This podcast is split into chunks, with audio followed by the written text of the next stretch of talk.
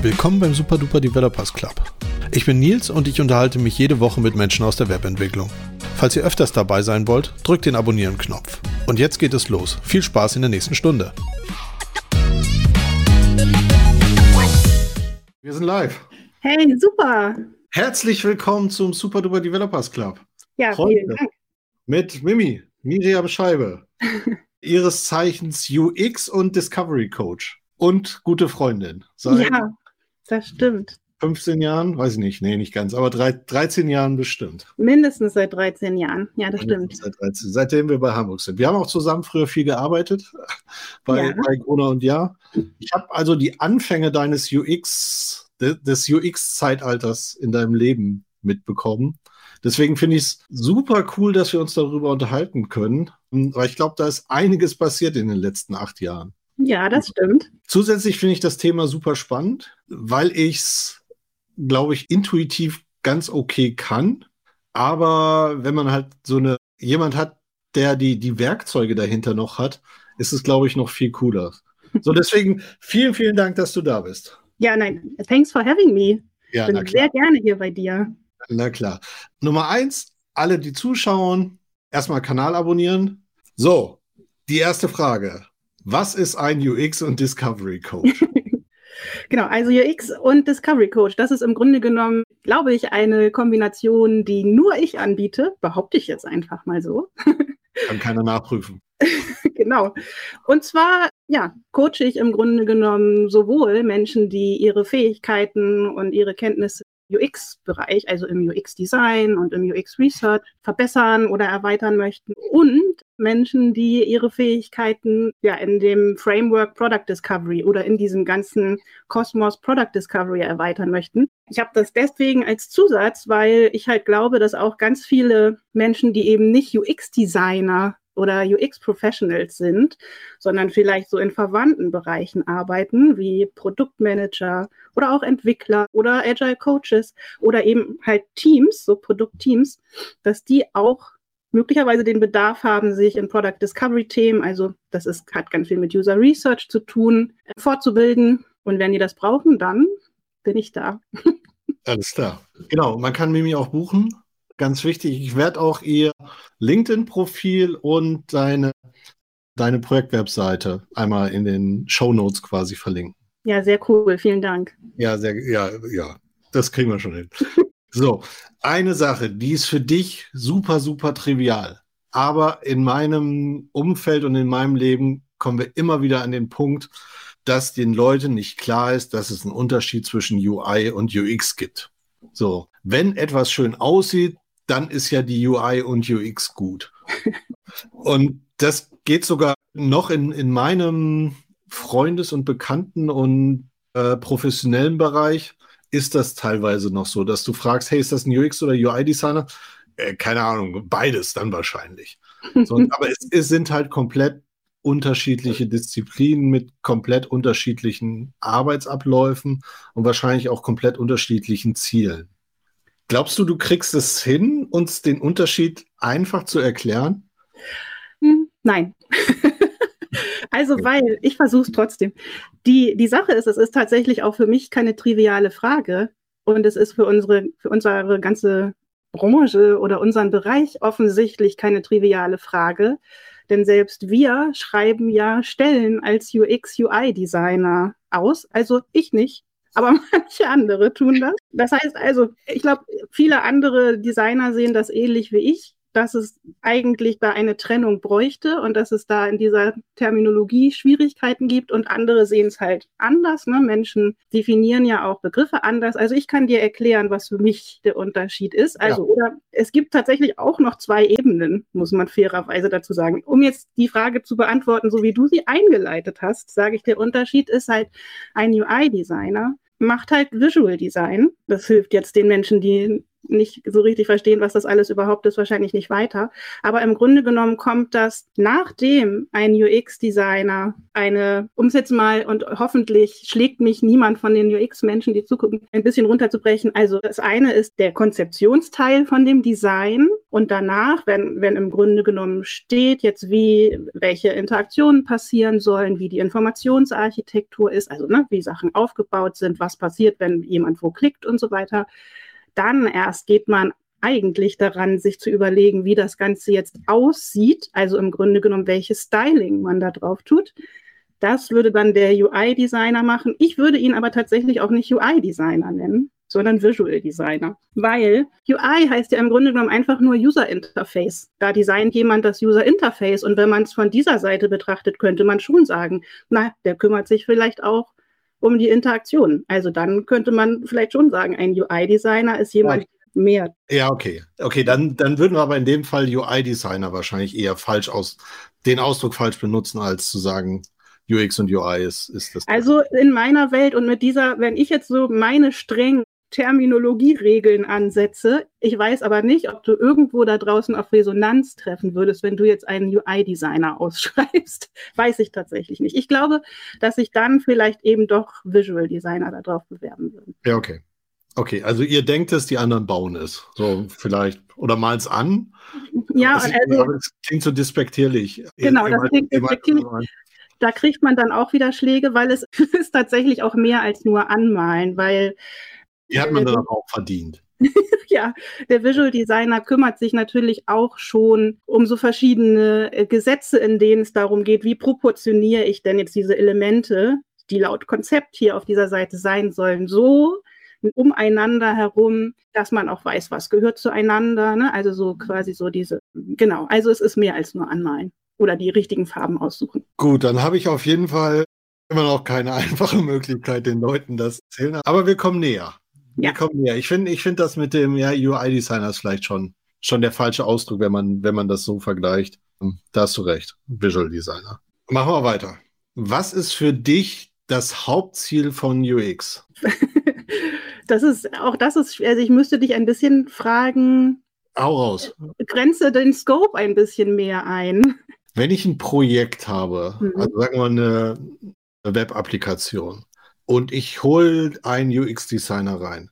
Was wäre so meine, mein Standardauftrag an den? Wenn du niemand anderen in deinem Projekt hast, der sich im Grunde genommen auch mit Nutzerzentrierung auskennt, dann bräuchtest du auf jeden Fall einen sehr breit aufgestellten UX-Designer, den du reinholst, weil User Experience, das ist ja auch so ein Umbrella-Term, nennt man das. Darunter versteckt sich halt ganz viel. Also, um das kann man jetzt auch nochmal zu deiner vorherigen Frage ergänzen. Visual Design ist ein Teil von mhm. UX. Ne? Also dazu gehört Visual Design, Interaction Design, Informationsarchitektur und eben auch, wenn man es jetzt fachlich betrachtet, User Research, also dass man, dieser Mensch, den du reinholst, sollte als erstes mal Daten sammeln und gucken, wer sind eigentlich eure Nutzenden, ne? was für, dann möchte man herausfinden, welche Herausforderungen haben die eigentlich, die ihr dann mit eurem Produkt lösen wollt. Und dann kommt übrigens auch die Product Discovery ins Spiel dieser UX-Designer könnte zum Beispiel mit euch eine Product Discovery machen, damit ihr gemeinsam alle diese Sachen rausfindet. Denn ihr wollt ja nicht irgendwie ein Produkt ins Blaue entwickeln. Ihr möchtet ja eigentlich ein Problem lösen, was es da draußen gibt. Also das sollte der Anspruch sein, wenn man ein Produkt entwickelt. Mhm. Oft ist es ja so, ne, dass man, dass Startups dann selber ein Problem für sich identifiziert haben und dann daraus die Idee entsteht, hey, da bauen wir jetzt mal für, das können doch bestimmt auch andere gebrauchen. Macht aber Sinn, rauszufinden, ob das wirklich so ist. Okay, also ihr würdet uns helfen, das Produkt benutzerzentrierter zu bauen. Genau, also zum einen der erste Schritt wäre eigentlich, können wir euch schon dabei helfen, rauszufinden, ob es überhaupt einen Bedarf für euer Produkt mhm. gibt. Das ist Schmerz, also ich kann verstehen, dass das Angst macht, weil niemand will hören, dass es vielleicht gar keinen Bedarf gibt. Aber ehrlicherweise kann man sehr viel Geld sparen, wenn man rechtzeitig herausfindet, dass es keinen Bedarf gibt. Und an zweiter Stelle helfen wir dann, also ein Produkt zu entwickeln, was dann die Menschen da draußen auch wirklich benutzen können, finden können, bedienen können. Also diese ganze, gibt es da einen Bedarf oder nicht? Das wäre auch schon Teil eurer, eurer Disziplin. Meiner Meinung auf jeden Fall. Also, genau. Also, wenn, wenn mal allgemeine Meinung schon als, Disclaimer vorneweg. Man das kann ganz klar sagen, dass nicht jeder, der sich UX-Designer nennt, natürlich all diesen, also den kompletten Bereich von User Research bis zu Visual Design abdeckt. Ne? Also ich habe mich jahrelang UX-Designer genannt und mache halt kein Visual Design. Habe ich nicht gemacht, mache ich auch einfach nicht. Deswegen ja, ist es Programmierer und bin in Datenbanken nicht gut. Genau, aber deswegen ist es natürlich auch wichtig, wenn man sich jemanden reinholt, das vorher einmal abzuklären, welches Skillset diese Person hat. Und ist man meistens quasi Experte in etwas oder glaubst du, dass dieses sich breit aufstellen so die klassische Ausbildung ist. Wahrscheinlich gibt es keine klassische Ausbildung, ja, was ist das Genau, es gibt mittlerweile ja tatsächlich Ausbildung. Wäre, also das weiß ich tatsächlich gar nicht. Da wird man wahrscheinlich eher breit ausgebildet, nehme ich an. Dieses Generalist oder Spezialist, das ist ja was, was sich alle Jahre immer mal wieder ändert oder was zum Beispiel ja auch mit der Firmengröße zu tun hat. Also eine große Firma kann sich vielleicht leisten, mehrere Spezialisten mhm. einzustellen. Eine kleinere hat vielleicht nur Budget für einen, einen Menschen und dann sollte das eher ein Generalist sein. Ja. Ich glaube, dass es ideal ist, wenn man heutzutage in den Bereich reingeht, dass man, also es gibt ja so zum Beispiel diese T-shaped Skill, mhm. also das kennst, also dass man im Grunde genommen mindestens eine die anderen heißen dann auch noch irgendwie anders. Ich weiß es ehrlich gesagt nicht. Aber das Pie-Shape gibt es auch noch. Wie heißt das? Pie-Shape, das ist also Pi. Ach so, ja, genau. Also das wäre dann mehr als ein Spezialbereich haben sollte, aber eigentlich möglichst breit auch, also so ein Teppich, sage ich jetzt mal. Ja. Okay.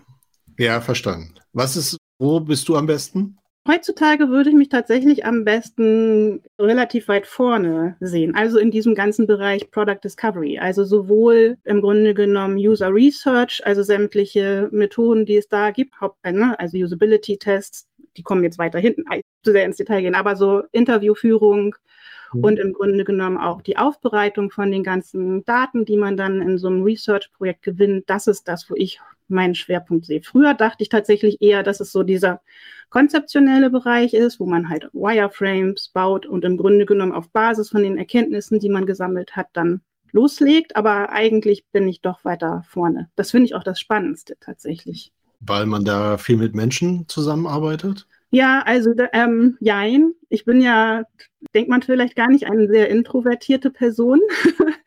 Aber das Spannende am User Research finde ich dann tatsächlich diese Aha-Momente, die man hat, wenn man Interviews führt. Also ich glaube, du hast ja auch schon mal Interviews geführt oder Usability-Tests gemacht. Ja. Und es ist halt wirklich so in jedem Interview. Also, also das kann ich wirklich sagen, auch wenn ich zu einem Thema zehn tiefen Interviews geführt habe, noch im zehnten hat man Aha-Momente und das ist jedes Mal ist ein tolles Gefühl. Wir hatten ja schon mal eine Folge zum UX-Testessen. Das ist ja. so ein Format, das es deutschlandweit gibt, wo man einfach mit seinem Produkt hingeht und man hat dann so sechs Tester, Test, Testerinnen, die sich das Produkt angucken und du gibst dir eine Aufgabe und das ist dann so Thinking Aloud. Das heißt, die müssen einmal beschreiben, wie sie versuchen, diese Aufgabe zu lösen. Ja. Was sie denken, hey, ich klicke jetzt da drauf, ich gehe von aus, dass jetzt gleich die Settings aufgehen. So, und es war grauenhaft, weil wir immer diese Informatikerbrille auf hatten, dieses, ja klar, wenn für uns Webentwickler, die das seit 25 Jahren machen, klar ist, dann muss es doch auch für den Online-Shop-Besitzer klar sein. So, also man geht da so falsch ran. Mhm. Und wenn sechsmal am Stück quasi derselbe Fehler aufgezeigt wird, das ist schon. Also diese Aha-Momente hatten wir zu Genüge. Ja, ich habe da, hätte da tatsächlich mal eine, ich stelle auch einfach mal eine Frage, Nils. okay, ich versuche. Das Produkt, was ihr da getestet habt, war das denn ein Produkt, was im Grunde genommen jetzt jeder Mann und jede Frau dann auch benutzen können sollte oder richtet sich nicht eigentlich an, an Spezialisten? Also das, was wir gebaut haben, hat sich an Spezialisten gerichtet. Aber wir hatten ja quasi so als Slogan, dass wir dieses krass technische irgendwie rausnehmen aus dem Software-Testing. Okay. So dass es dann, also nicht jeder benutzen kann, aber dass die Einstiegshürde halt komplett wegfällt und dass halt der Shop-Besitzer dann schon mehr machen kann. Ja, okay, dann finde ich es auf jeden Fall, also ne, das will ich einmal ganz kurz sagen, Usability-Test-Essen ist ein super ja. Format, mit dem man halt günstig User Research machen kann. Man muss gar nicht viel Geld in die Hand nehmen, um sowas zu tun. es ist zum Beispiel nur nicht gut geeignet für Produkte, die sich halt eigentlich an eine spezielle Community richten, die dann halt nicht abgebildet ist in diesem. Ja, das stimmt. Aber es war tatsächlich, also da waren sehr viele Leute aus dem Agenturumfeld sind da. Und meine schönste Anekdote, wir haben denen unsere Webseite gezeigt und deren Aufgabe ist, du hast zehn Minuten Zeit, guck sie dir an und sag uns danach, was wir machen. es ist so gefailt. Oh also, das war teilweise wirklich so, ey, ja, ihr macht UX-Tests. Ich habe das Wort Tests gesehen. Na, nee. Dann aber AB-Tests, oder? Okay. Haben wir ja auch nicht gemacht. Also das war, das ist super Augenöffnung und ist jedem zu empfehlen. Und ich glaube, das ist halt auch so was, was man, dafür braucht man dieses Format UX-Testessen nicht. Also es hilft natürlich immer, weil die das toll organisieren. Und nochmal danke an Anita, äh, auch nochmal für den Talk. Aber wenn man sich das einmal angeguckt hat, dann kannst du es halt selbst reproduzieren. Mhm. Du meinst das, wie sie das Setup machen sozusagen? Ja, wie sie das Setup machen ja. so. Und das kannst du halt. Genau, dann lädst du halt selber Leute ein, ne? Also, genau, genau. Ja. Und das ist halt, ich glaube, es ist gut, wenn du einmal dabei warst, weil dann merkst du dieses, oh, das ist ja gar kein Hexenwerk. Und dann ist es total spannend. Mhm. Gut, ich habe ein Projekt. Ihr helft mir erstmal, gibt es da einen Markt für? Braucht mhm. es? Jetzt kommen wir drauf, vielleicht so wie wir uns das vorstellen, gibt es keinen Markt, aber wenn man so ein, wie heißt es beim Startup Pivot macht, so ein bisschen die Idee ändert, da gehört ihr auch dazu? Also zu sagen, okay, die Grundidee ist ja gar nicht so falsch, aber die Nutzer haben gesagt, okay, wenn ihr das so ein bisschen dreht, dann wird es ein Produkt. Oder würdet ihr nur eine Produktidee sagen, Daumen hoch, Daumen runter? Nein, um Gottes Willen. Nein, nein. Also das, wenn du so jemanden da sitzen hast, dann kannst du gucken, dass du noch jemand anderen dazu holst. Ich glaube, dass unsere Aufgabe ganz genau das ist. Also erstmal halt dann mit den Menschen zu sprechen, möglicherweise rauszufinden, ah nee, so, das ist noch gar nicht genau. Ihr habt also die eigentlich haben die noch ein bisschen ein anderes Problem. Das ist, was wir rausfinden würden wahrscheinlich. Ihr habt vielleicht gedacht, ne, also dies ist ein Problem, was wir gerne lösen möchten. Und wir haben dann eben in den Interviews rausgefunden, eigentlich das Problem gibt es gar nicht so, aber so ein ähnliches oder ein bisschen anders.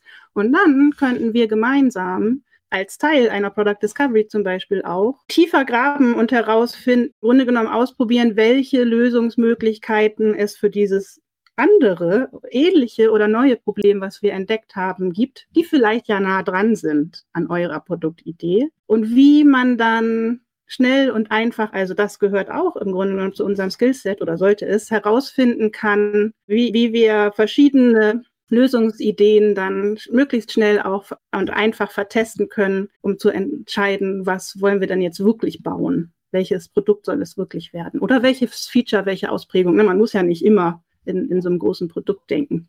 Und dann würdet ihr uns auch helfen, quasi Papierprototypen zu bauen ja, und dann genau. mit Wireframes schon zu starten. Genau, auf jeden Fall. Das finde ich ist auch ein ganz wichtiges Skillset, dass jemand, dass ein, eine UX-Person, muss sich ja nicht UX-Designer nennen, entscheiden kann, mit welcher Art von Prototyp, so nennt man es dann ja, man jetzt dann die besten Erkenntnisse gewinnen kann. Also es muss ja nicht immer oder es sollte gar nicht immer ein äh, super High-Fidelity-Prototyp sein, mit dem man am Ende ja. Ideen vertestet.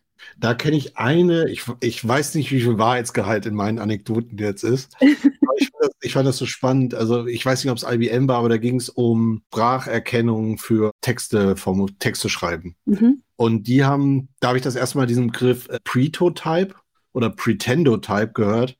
Und die haben gesagt, okay, wir können das jetzt bauen vor ein paar Jahren oder Jahrzehnten vielleicht sogar schon.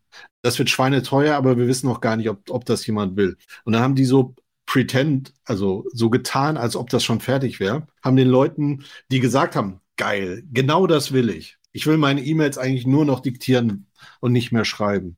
Und denen hat man halt dann ein Headset gegeben und auf der anderen Seite war eine Sekretärin. Mhm. Oder ein Sekretär. So, und das war tatsächlich, du hast reingeredet und es war halt perfekt was bei rauskam. Mhm. Halt, es war grammatikalisch korrekt, Kommas waren richtig gesetzt, Groß-Kleinschreibung, alles war, alles war richtig.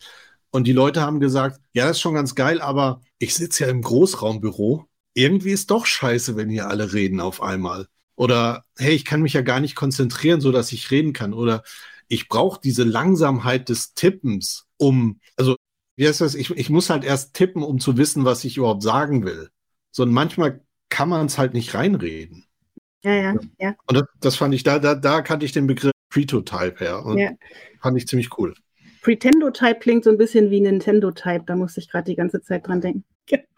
Also äh, genau, ich kenne, also ein anderer Begriff für sowas ist, ich hoffe, ich sage jetzt nicht das Falsche, aber das hast du ja gerade auch dir den Disclaimer davor erlaubt, wäre Concierge-Test. Also im Grunde genommen ist das einfach eine Art des Experiments. Ne? Also mit dem wir halt, wir glauben, diese Produktidee funktioniert, aber es so zu bauen, dass man es wirklich ausprobieren kann, ist viel zu viel zu teuer, also faken wir es. Und es gibt ganz viele verschiedene Experimente, wo man eben genau so eine oder eine ähnliche Art und Weise rausfinden kann, klappt das hier mit unserem Produkt. Also weil die, die Idee ist nämlich tatsächlich, dass du eigentlich, bevor du wirklich loslegst, etwas zu bauen, so viele Risiken wie möglich ja, ausschließen oder minimieren. Ja, wir, ich habe mal mit, mit Marcel äh, Semmler zusammen einen Vortrag bei der Code Talks gehalten.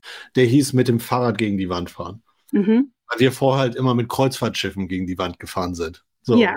Weil wir es halt erst, als wir das Ding gebaut hatten, gemerkt haben, oh, das will ja keiner. Ja. Und deswegen wollten wir möglichst günstig unser Gefährt kaputt machen. Eine, ein, so ein bisschen so wie so ein MVP-Gedanke.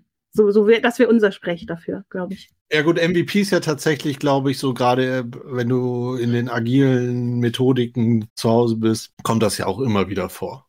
Ja, genau. Ist tatsächlich, muss man fairerweise sagen, auch schon in den Köpfen von vielen Menschen ein bisschen ein totgerittenes Pferd. Aber ja, ach, das ist doch mit allen Sachen so. Das gibt immer diese Trends und dann zwischendurch, weil dann viele Menschen mit etwas gescheitert sind oder herausgefunden haben, dass etwas vielleicht doch nicht so gut funktioniert, dann kommen da andere Begriffe. Aber also, Macht ja. weiter MVPs, total. Nee, wir machen LPs, Lovable Products. Ja, siehst du, das ja. ist schon eine Erweiterung davon. Eine Iteration sozusagen. Ja, ist aber irgendwie nicht mehr, das ist halt wieder so, so subjektiv. Wieso? Weiß ich nicht. Also Minimal, so einen Wertschöpfen, das kann ich irgendwie noch, also MVP ist ja dann wertschöpfende Iteration oder ein wertschöpfendes Produkt. Und Lovable ist so, was bedeutet das denn?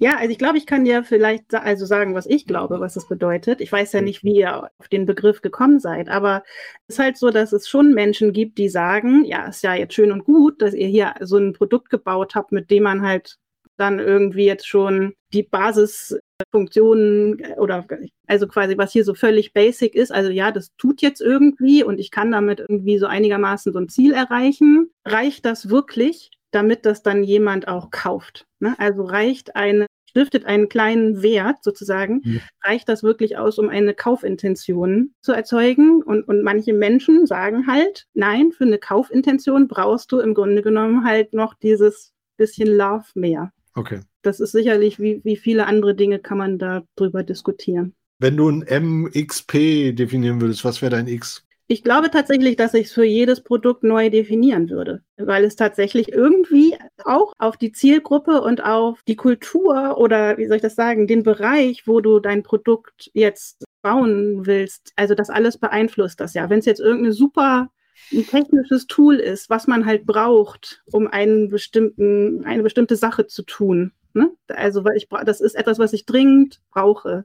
Dann muss das wahrscheinlich nicht lovable sein damit ich es kaufe. Wenn es jetzt aber etwas ist, womit Menschen sich emotional verbinden sollten, weil mhm. also, ne, sonst kaufen sie es nicht, dann sollte man wahrscheinlich eher ein Minimum Lovable Produkt bauen. Ja, wobei die Wertschöpfung dann natürlich auch mit dem Verliebten. Aber äh, ja, ja okay. genau, man kann. Ja, genau. Ja. Das ist so ein bisschen wahrscheinlich der Informatiker-Ausdruck, der so knallhart irgendwie emotionslos vielleicht das eher hinkriegt und sagt, Liebe ist doch wertschöpfend. Äh, aber ja, okay. Aber habe ich verstanden. Ich glaube, wichtig ist, dass man sich halt, also ne, das merkt man jetzt ja auch schon an unserem Gespräch. Wichtig ist, dass man genau diese Dinge vorher festlegt und mhm. bespricht und dass auch alle, die beteiligt sind, die gleiche Richtung läuft. Ne? Das ja. ist sehr wichtig.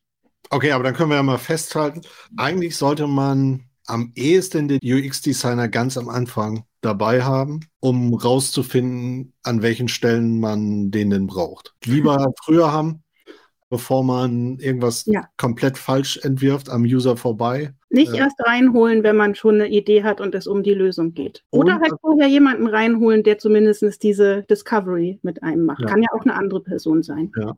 Und vielleicht auch nochmal festzuhalten, das ist auch noch was, was ich zumindest rausgehört habe, es gibt nicht diesen einen Weg, der immer funktioniert. Nein, absolut überhaupt nicht. Nee, genau. Also, weil sonst hätte ja irgendwann mal jemand genau diesen Weg erfunden und alle würden es jetzt so machen. Also, ich glaube, manche versuchen das auch, weil sie glauben, es ist einfacher. Wir machen es jetzt so, wie es Firma XY gemacht hat. Und dann stellt man vielleicht fest, dass man möglicherweise scheitert, weil die eigenen Nutzenden ganz andere Herausforderungen, ganz andere. Ja, das kennen wir ja auch aus der Softwareentwicklung. Mhm. Und nur weil das bei A funktioniert, muss das bei uns nicht. Genau. Nicht ich glaube, in jeder Folge sagen wir, du bist nicht Google. Ja. Vielleicht passt das hier auch mal ganz gut dazu. Und, und äh, da schließe ich auch an, und du bist auch nicht dein, dein Nutzer, oder ich sage es gerne, ich formuliere es neu, du bist ja. nicht deine Nutzenden. Also das ist ganz, ganz wichtig. Also das ist irgendwie, ich weiß, das, also habt ihr ja auch alle bestimmt schon mal. Aber nur weil ich finde, weil ich ein spezielles Problem habe und vielleicht glaube, dass ich deswegen ein cooles, coole ja. Produktidee habe, heißt das eben nicht, dass alle anderen oder viele andere da draußen das auch so ja. sehen. Ja. Ja, vielleicht auch so, du bist nur ein Nutzender. Genau. Weil ja. klar bin ich auch Nutzer meines Produkts, weil ich habe es ja erfunden und es ist ja aus der Not raus entstanden. Korrekt. Ja. ja. Ach ja, wir spulen noch mal ganz, ganz zurück.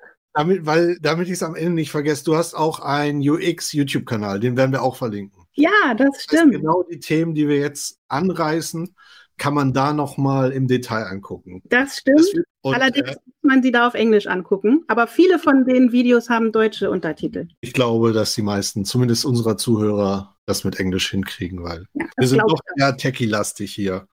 Ich habe vorhin eine Sache. Also wir haben es zwar schon gesagt, UX-Testessen ist was Cooles, aber wenn ich jetzt, ich habe mein Startup, bin vielleicht schon mittendrin, gibt es so eine Methodik, wo du sagen würdest, hey, probiert das morgen mal aus. Das ist super einfach und es wird euch einfach so die Augen öffnen, diesen Aha-Moment, von dem du erzählt hast. Puh. Ich glaube, was ich sehr wichtig finde und was man ganz oft nicht macht, weil man glaubt, man braucht das nicht und was zu Aha-Momenten meiner Meinung nach führt, ist das, was man im Kopf hat, nach draußen bringen. Die Ideen, die ich habe, auf irgendeine Weise visualisieren und ich sage mal, also externalisieren, damit man sie mit den anderen um sich herum teilen kann, zum einen, aber auch, um vielleicht rauszufinden, also wo ich das in meinem Kopf hatte, geht es ja gar nicht. Oder ich habe ja immer diesen Teil nicht mit bedacht.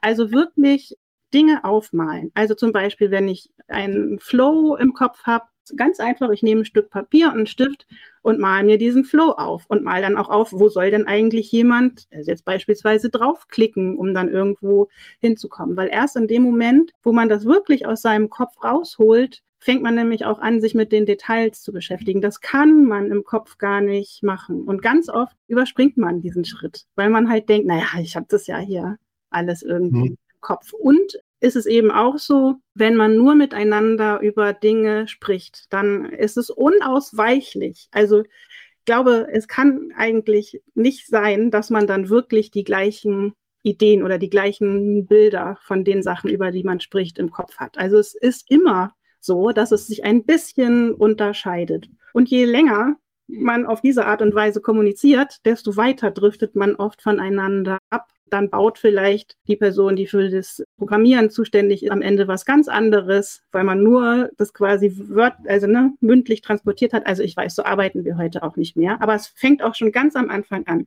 Setzt euch zusammen und malt die Sachen auf. Das wäre mein Tipp. Würde ich dir recht geben, bis auf dieses, so arbeiten wir heute nicht mehr. okay. Warum? Ich habe hab, hab immer noch Tickets, die ich geschrieben habe, die eine, ein Subject haben, die eine Betreffzeile haben und dann, dann ist leer. Okay. Weil, es passiert halt das, was du sagst, dieses, na, ist doch klar. Wenn da steht, der Knopf, dann kannst du dich einloggen. Da muss doch jeder verstehen, was man damit meint. Ist natürlich nicht so. Sagen wir mal, in 50 Prozent der Fällen ist es so und in den anderen 50 Prozent ist mindestens einer sauer. Ja, ja, genau. Oder ist, man denkt, oh, also das ist vielleicht sogar noch der glückliche Fall, wenn jemand dann sagt so, ey Nils, jetzt es reicht, jetzt kannst du einfach mal hier vernünftige User Stories schreiben oder so, ne? Oder vielleicht auch nochmal wie ein Scribble anhängen, dann, dann ist es ja schon gut gelaufen. Schlecht gelaufen ist halt, wenn dann die Person das baut, was sie versteht und es halt einfach was ganz anderes als was du meinst. Ja, Im Review sehe, oh, das habe ich. okay, so konnte man das auch verstehen. Ja, jetzt. Ja, genau, genau. Wir sind zum Glück sitzen wir alle sehr nah zusammen und ja. sind sehr auf dem Austausch, deswegen geht das. Und natürlich habe ich nicht über mich geredet, sondern über, über einen anderen Nils. Nein, genau, das war jetzt, das war, haben wir, haben dich nur so als Beispiel genommen. Als Beispiel, gibt so viele. Also, ich habe ein Produkt, wie würde ich anfangen? Du bist ja auch Product Discovery Coach. Ja. Können wir da auch einmal ein bisschen genauer drauf eingehen? Weil ich glaube, der Begriff ist nicht allen geläufig. Was, was würde ich da, da anstellen, wenn ich, wenn ich ins Product Discovery gehe?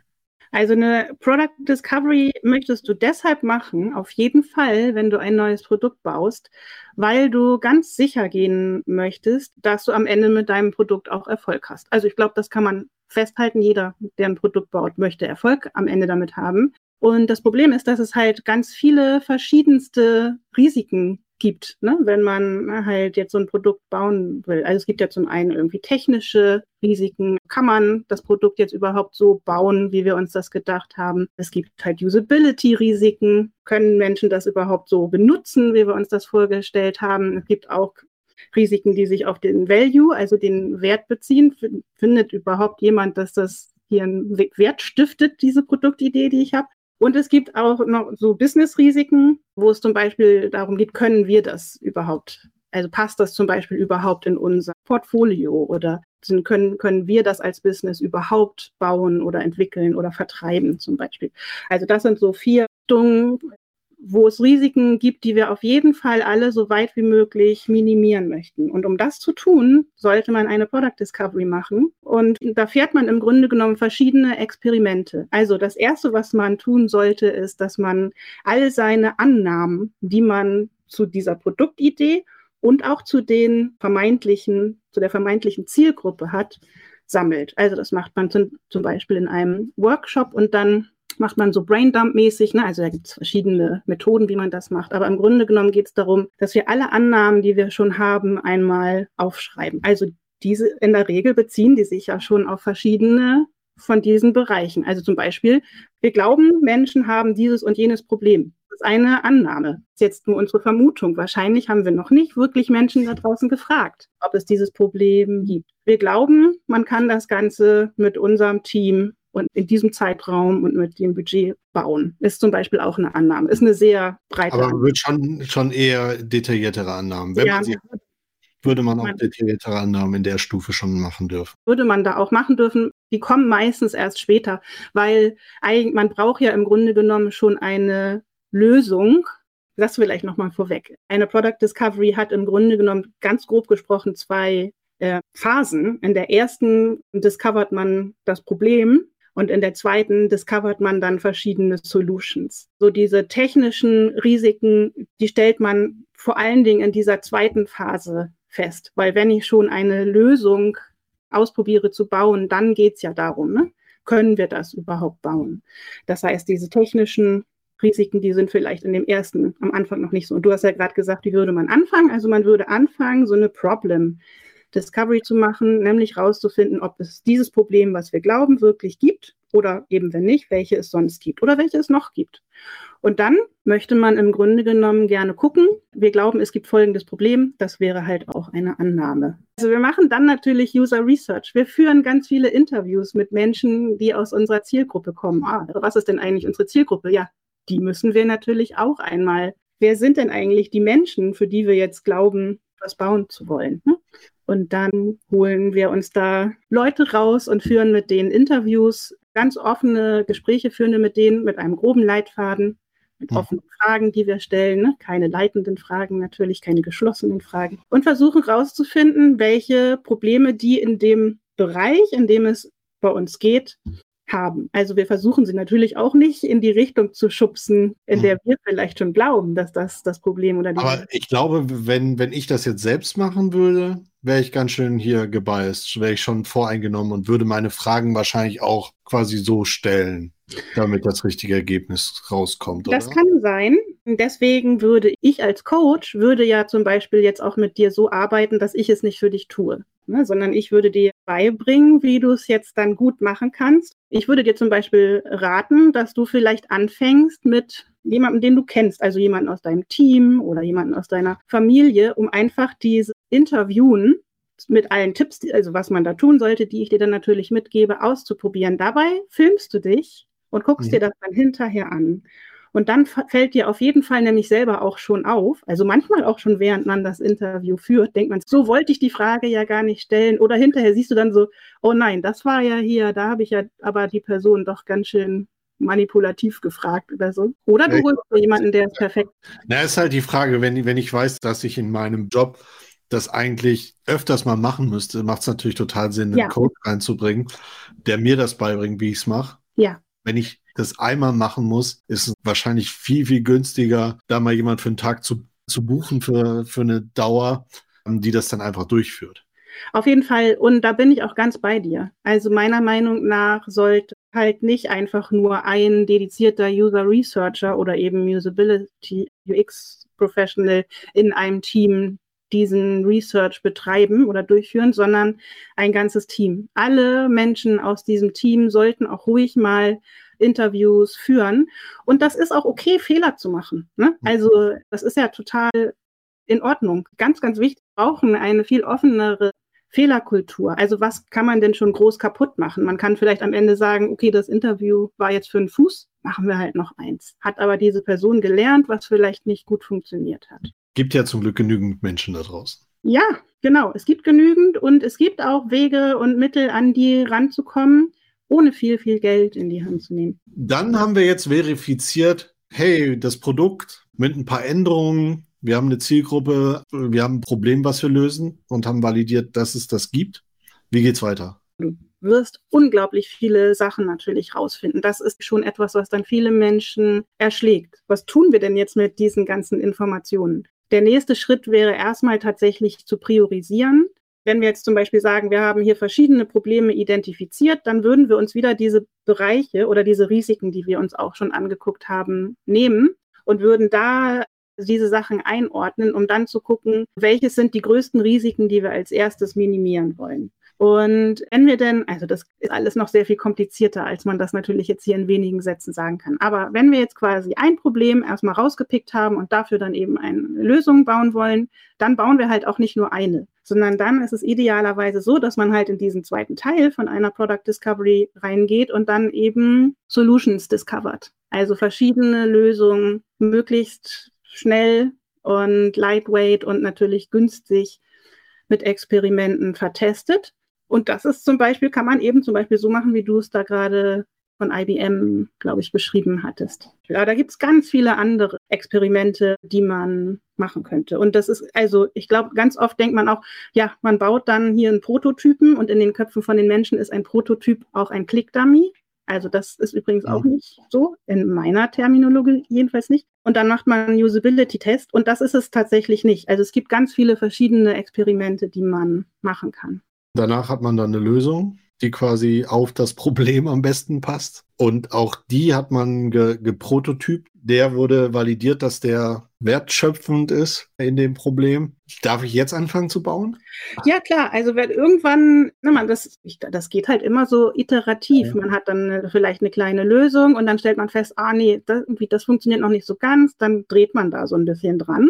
Ja. Und die Prototypen, die man baut oder die Art und Weise, wie man in diese Experimente geht, die werden dann natürlich immer sicherer. Man minimiert immer mehr Risiken und am Ende wird das, du kommst natürlich immer näher an dein, an dein Produkt nachher ran und bestimmt kommen dann zu, also zu einem Zeitpunkt X sind die also abgesehen davon, dass das ganze Team sowieso die ganze Zeit natürlich das alles gemeinsam machen sollte. Das macht jetzt nicht alles nur der UX Mensch, ne? Ganz wichtiger Punkt. Im Laufe dieses Prozesses fängt man an zu entwickeln. Also irgendwann wirst du vielleicht dann anfangen, einen Prototypen zu bauen, der schon aus Code besteht. Mhm. Und dann hofft man vielleicht auch, dass man den dann nachher auch als Produktionscode oder als Basis dafür übernehmen kann. Also das ist alles ein fließender Prozess. Es sollte immer im Fluss sein. Es gibt nicht so einen Moment, wo man dann sagt, so, jetzt ist hier das abgeschlossen und jetzt also meiner Meinung nach ist das kein Schalter, den man umlegt, sondern man kommt dann da so hin. ich finde es schön, dass, dass, dass wir gerade das Iterative nochmal angesprochen haben. Ja. Dass man tatsächlich, wir arbeiten ja alle iterativ, aber das vielleicht, also viele von uns arbeiten iterativ, so mit Scrum oder sowas. Und ich meine, man hat ja dieses, dieses Werkzeug oder diesen Termin mit Reviews. Das ist ja auch nochmal so ein, wir zeigen allen nochmal, was wir gemacht haben und die Leute gucken drauf und wir spielen das einmal vor. Das genau. ist ja auch nochmal eine Art UX-Test. Genau. Ausreichend ist, weiß ich nicht immer, aber es ist auf jeden Fall schon gut, das zu machen. Es ist auf jeden Fall auch ja immer ganz wichtig für die Kommunikation, finde ich, mit den Stakeholdern oder allen Menschen, die halt jetzt nicht in diesem Team mit die Discovery machen oder mitentwickeln, damit die dann auch irgendwann mal sagen können, ach so, aber so, also ne, die müssen ja, brauchen doch auch diese Momente, wo sie vielleicht nochmal sagen können, ach nee, wir hatten dann aber was ganz anderes verstanden, zum Beispiel. Ne? Ja, ja, genau. Die sitzen halt nicht neben den Entwickler oder neben dem PO. Ja. So, jetzt versuche ich nochmal einen Bogen zu schlagen. Und zwar, wir haben ja jetzt allgemein über UX geredet. So, alles, was wir erzählt haben, würde jetzt wahrscheinlich für den neuen Müsli funktionieren, genauso wie für ein Auto oder für eine Webseite. So, Meiner Meinung nach schon, ja. Genau, wir waren ja an keiner Stelle irgendwie konkret, dass wir gesagt haben, ich glaube, du hast gerade einmal Code genannt, aber. Ja, okay. Das, aber das, das war es dann auch schon. Glaubst du, wenn, wenn du Webseiten baust, dass da irgendwas anders ist? Also ich glaube, dass es natürlich schon einen Unterschied gibt zwischen digitaler Produktentwicklung und haptischen oder Produkten, sag ich mal, also von Entwicklung. Müsli-Entwicklung, also das glaub, oder T-Shirt-Entwicklung, das glaube ich tatsächlich natürlich schon. Insbesondere benutzt man völlig unterschiedliche Experimente, um dann das zu vertesten, was man gebaut hat. Ansonsten ist es natürlich so, dass wenn man über Product Discovery und sowas spricht, wir schon, also ich glaube, die meisten Menschen, die sich damit befassen, arbeiten im digitalen Bereich tatsächlich. Und deswegen würde ich jetzt nicht denken, dass es noch bei Webentwicklung irgendwas Spezielles gibt, was anders ist als das, was ich gerade gesagt habe. Außer vielleicht, dass man ganz schnell, wenn man schon lange in diesem Bereich arbeitet, so wie du und ich, man, glaube ich, ganz schnell auf den Trichter, also vermeintlichen Trichter kommt, das ja eigentlich alles, also ist ja alles schon mal da gewesen. Also vielleicht ist es noch stärker so, dass man denkt, naja, ich baue jetzt halt dann diese Website so, wie ich es schon die letzten fünf Male auch gemacht habe. Muss, also ich muss jetzt ja nicht nochmal rausfinden, dass Leute ein Menü brauchen ja. oder so. Und ähm, ich glaube, das ist ein generelles Problem, dass wenn man schon ein Experte in einer Sache ist, also in einem Bereich, in einer Branche, dass man dann oft denkt, man kann Schritte überspringen. Okay, ja. Das ist nicht immer gut. Das funktioniert bestimmt oft, aber halt nicht immer. Ja. Okay, ja. Was ich mir als Unterschied auch noch vorstellen könnte, dass es wahrscheinlich im Web einfacher ist, Prototypen zu bauen. Ja, das kommt drauf an. Also das glaube ich äh, gar nicht okay. mal äh, unbedingt. Also das kommt, deswegen habe ich das gerade gesagt, es kommt halt drauf an, was du testen willst, weil ich glaube, dass man Müsli-Prototypen auch relativ einfach bauen kann. Ja, also. Ja, okay, einfach mal zusammenwerfen. Genau. Genau. Die Frage ist halt, also du, vielleicht meintest du auch, dass man zum Beispiel es im Web schneller an den an die Testzielgruppe bringen kann, weil man halt vielleicht Leute dann darüber auch einladen kann. Aber auch Müsli, da kannst du dich ja auf die Mönckebergstraße stellen mit deinem Müsli-Stand und testen, ob den Leuten dein Prototyp schmeckt. Ich ziehe es zurück, ja. ja hast, hast du recht, ja. So, ich habe gleich noch so ein paar Fragen, äh, die ich einfach stellen muss. Aber wenn wir jetzt im, im Web sind, ja, hast du zwei, drei Werkzeuge, die du uns empfehlen würdest? Also zu sagen, hey, nutzt Figma. Ich bin nie warm geworden mit Figma. Nein, aber davon abgesehen ist tatsächlich meine Hauptempfehlung Pen and Paper. Also okay. wirklich Stift und Papier benutzen also vor allen Dingen natürlich am Anfang, nicht für, also das ist natürlich begrenzt, die Möglichkeiten von einem Papier und einem Stift, aber auf jeden Fall immer damit anfangen und nicht sofort denken, ah, ich muss mich jetzt hier hinsetzen und das in irgendeinem Grafikprogramm, wie auch immer es dann heißt, ähm, bauen, weil es oft so viel schneller ist, das auf dem Papier zu machen und schon ausreicht, um es halt rauszubringen aus dem Kopf und schon irgendwie Denkfehler die man hatte, aufzudecken. Ja. Also wenn man dann aber natürlich an, an Tools, also an Software gehen möchte, da will ich jetzt gar nicht irgendwie so großartiges Name-Dropping machen. Also man kann neben Figma vielleicht noch Sketch erwähnen. Für viele war, war das so ein bisschen tot geglaubt. Ich bin dann jetzt froh, dass ich da mit dabei geblieben bin. Also ich glaube, dass das, das Coole ist, dass man mit den einfachsten Tools, die vielleicht auch gar nichts kosten, schon Dinge tun kann. Und vor allen Dingen, wenn man halt jetzt kein Designer ist, sage ich jetzt mal im Grunde genommen, der vielleicht auch, der oder die vielleicht schon seit Jahren mit, mit solchen Tools arbeitet, dann ist ja oft diese, das hat ja eine, haben ja eine unglaubliche Lernkurve. Also setz dich mal an Figma ran, bis du erstmal vier Wochen beschäftigt, das zu verstehen, wie das funktioniert, wenn du es halt noch nie vorher angeguckt hast. Ähm, deswegen, man kann halt tatsächlich auch mit PowerPoint Click-Dummies bauen. Also ganz ja. simple, aber es geht. Ne? Und natürlich gibt es diverseste Tools im Internet, wo man jetzt zum Beispiel auch, also nur jetzt, um nochmal bei dem Beispiel Click-Dummies zu bleiben, Click-Dummies bauen kann, die auch alle äh, oder die meisten davon auch irgendwie kostenlose Versionen haben und dann vielleicht auch eben nicht so eine hohe Lernkurve. Also einfach mal googeln vielleicht auch und verschiedene Sachen ausprobieren. Also ich bin ein Freund davon, mit einfachen Bordmitteln zu versuchen, Dinge zu erreichen, vor allen Dingen, wenn man sich nicht gut auskennt. Okay, ähm, so, letzten drei Minuten. Ich darf meine Trash-Fragen stellen. Uiuiui. Nee, ist gar nicht, ist gar nicht Trash. Aber was mich natürlich immer interessiert, gibt es für dich ein Webprodukt, eine Webseite, wo du sagst, boah, die haben schon sehr, sehr viel richtig gemacht. So dein, guckt euch mal Amazon.de an, wo alle sagen, das ist so die hässlichste Webseite, aber irgendwie ist es ja super effizient, was die machen. Oder guckt euch mal Apple an. Die haben, die haben UX 1993 Norman irgendwas erfunden. Norman. Don Norman, genau. Don Norman. Den muss ich dann jetzt kurz noch zu Ende erzählen, damit alle damit die Menschen da draußen verstehen, wovon ja. du gerade gesprochen hast. Man darf auch Insider haben, aber gerne.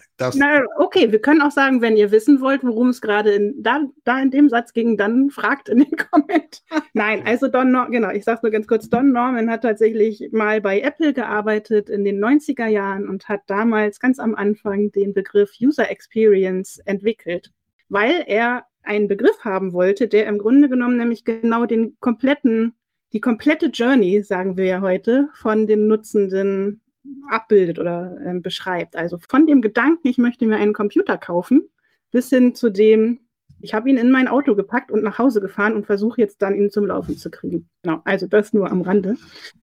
Also die auch hier ist die Antwort, da schließt sich der Kreis zu deiner allerersten Frage. Nein, ich kann tatsächlich eher sagen, dass ich und ich weiß nicht, ob es meinem Älterwerden und dass man dann irgendwie so Mimi, daran kann es nicht liegen. Dann liegt daran, also wenn es daran nicht liegt, dann liegt es daran, dass tatsächlich die, diese ganzen Produkte, digitalen Produkte, die es da draußen gibt, immer schlechter werden. Weil ich eher von ganz, ganz viel schlechter UX umgeben bin, jeden Tag im Moment und dann manchmal wirklich nur noch denke, wie kann es eigentlich sein, dass in 2022 immer noch so grottige, Entschuldigung, Sachen gebaut werden und ich muss dafür bezahlen zum Teil auch. Also ja. leider kann ich dir gerade nicht sagen. Ja, aber das würde ja bedeuten, dass die Produkte von der Idee, also dass sie wirklich problemlösend und sinnstiftend sind.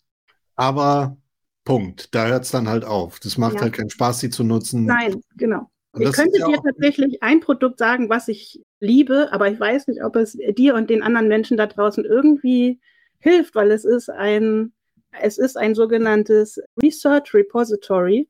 Hm, also vielleicht beantwortet das auch nochmal die Produktfrage von eben, was man so an Produkten haben kann.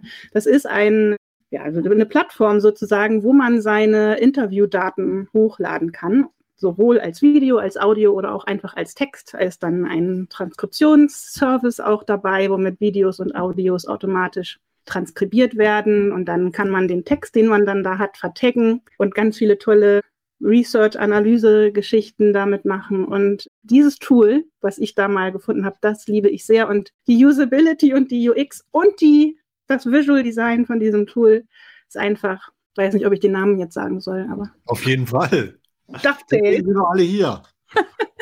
es heißt Dovetail. Es ist unbezahlte Werbung. so wie hier die Entenhausen Dovetail. Uh. Ja, die heißen DuckTales. Ach so, okay. Dovetail. Aber so ähnlich, genau. Also auch, also es ist Taubenschwanz, nicht Taubengeschichte. Dovetail. Ach, und auch noch Daft wie die Taube. Genau. okay. Ich hätte jetzt Duff den Bassisten von Guns N' Roses gedacht. Ach so. Oder Duff Bier. Das Bier von den Simpsons. Von den Simpsons. Aber okay. Mimi, eine Stunde, zwei Minuten sind wir. Wenn wir uns in einem halben Jahr nochmal zusammensetzen, was glaubst du, ist in diesem halben Jahr in der UX-Welt passiert? Gibt es gerade ein Thema, wo du denkst, okay, das, das kommt jetzt gerade ganz groß raus? Ja, da ist jetzt ja gerade die Steilvorlage geboten. Also irgendwas wird mit Figma und Adobe passiert sein. Nein, mm, also du meinst, was sind gerade so die Trends oder was könnte der ja, genau. nächste Trend sein? Sowas finde ich tatsächlich immer so ein bisschen schwierig. Ich bin nicht so ein, so ein jemand, der auf Trends schnell aufspringt und deswegen muss ich ehrlicherweise sagen, dass ich da auch nicht so richtig drauf achte. Ich habe jetzt in meinem LinkedIn-Stream in den letzten Tagen immer ständig irgendwie so eine komische neue Apple Island, was weiß ich, was das war. Ich weiß nicht, ob du es auch gesehen hast. Da passiert gerade irgendwas, wo dann möglicherweise andere auch drauf aufspringen. Okay. Ähm, so ein bisschen jetzt vielleicht nicht so themenspezifisch, also inhaltlich UX. Ich glaube, dass sich langsam so ein bisschen die Rolle von UX und Produktdesignern ändert und auch wer ist eigentlich in Firmen oder in Teams zuständig für die UX. Denn meiner Meinung nach sollten das nicht nur die UX-Designer sein. Schöne abschließende Worte. Sag nochmal ganz, ganz großes Dankeschön für diese Stunde. Ich sag danke. Ja, also ich habe wahnsinnig viel gelernt. Also einfach nochmal, indem ich drüber geredet habe und mal mit einer Expertin drüber geredet habe, so dieses, was ist eigentlich UX? Und das ist mehr, als ich vorher in meinem Kopf hatte. Ich glaube, das ist ganz cool. Ich weiß, wo wir dich reinholen könnten, wenn wir das brauchen, an welchen Punkten. Ich hoffe, dass jeder da draußen auch weiß, wann er dich reinholen soll. Also, vielen, vielen Dank auch an alle, die äh, zugeschaut haben. Und ich würde sagen, wir sehen uns nächste Woche wieder.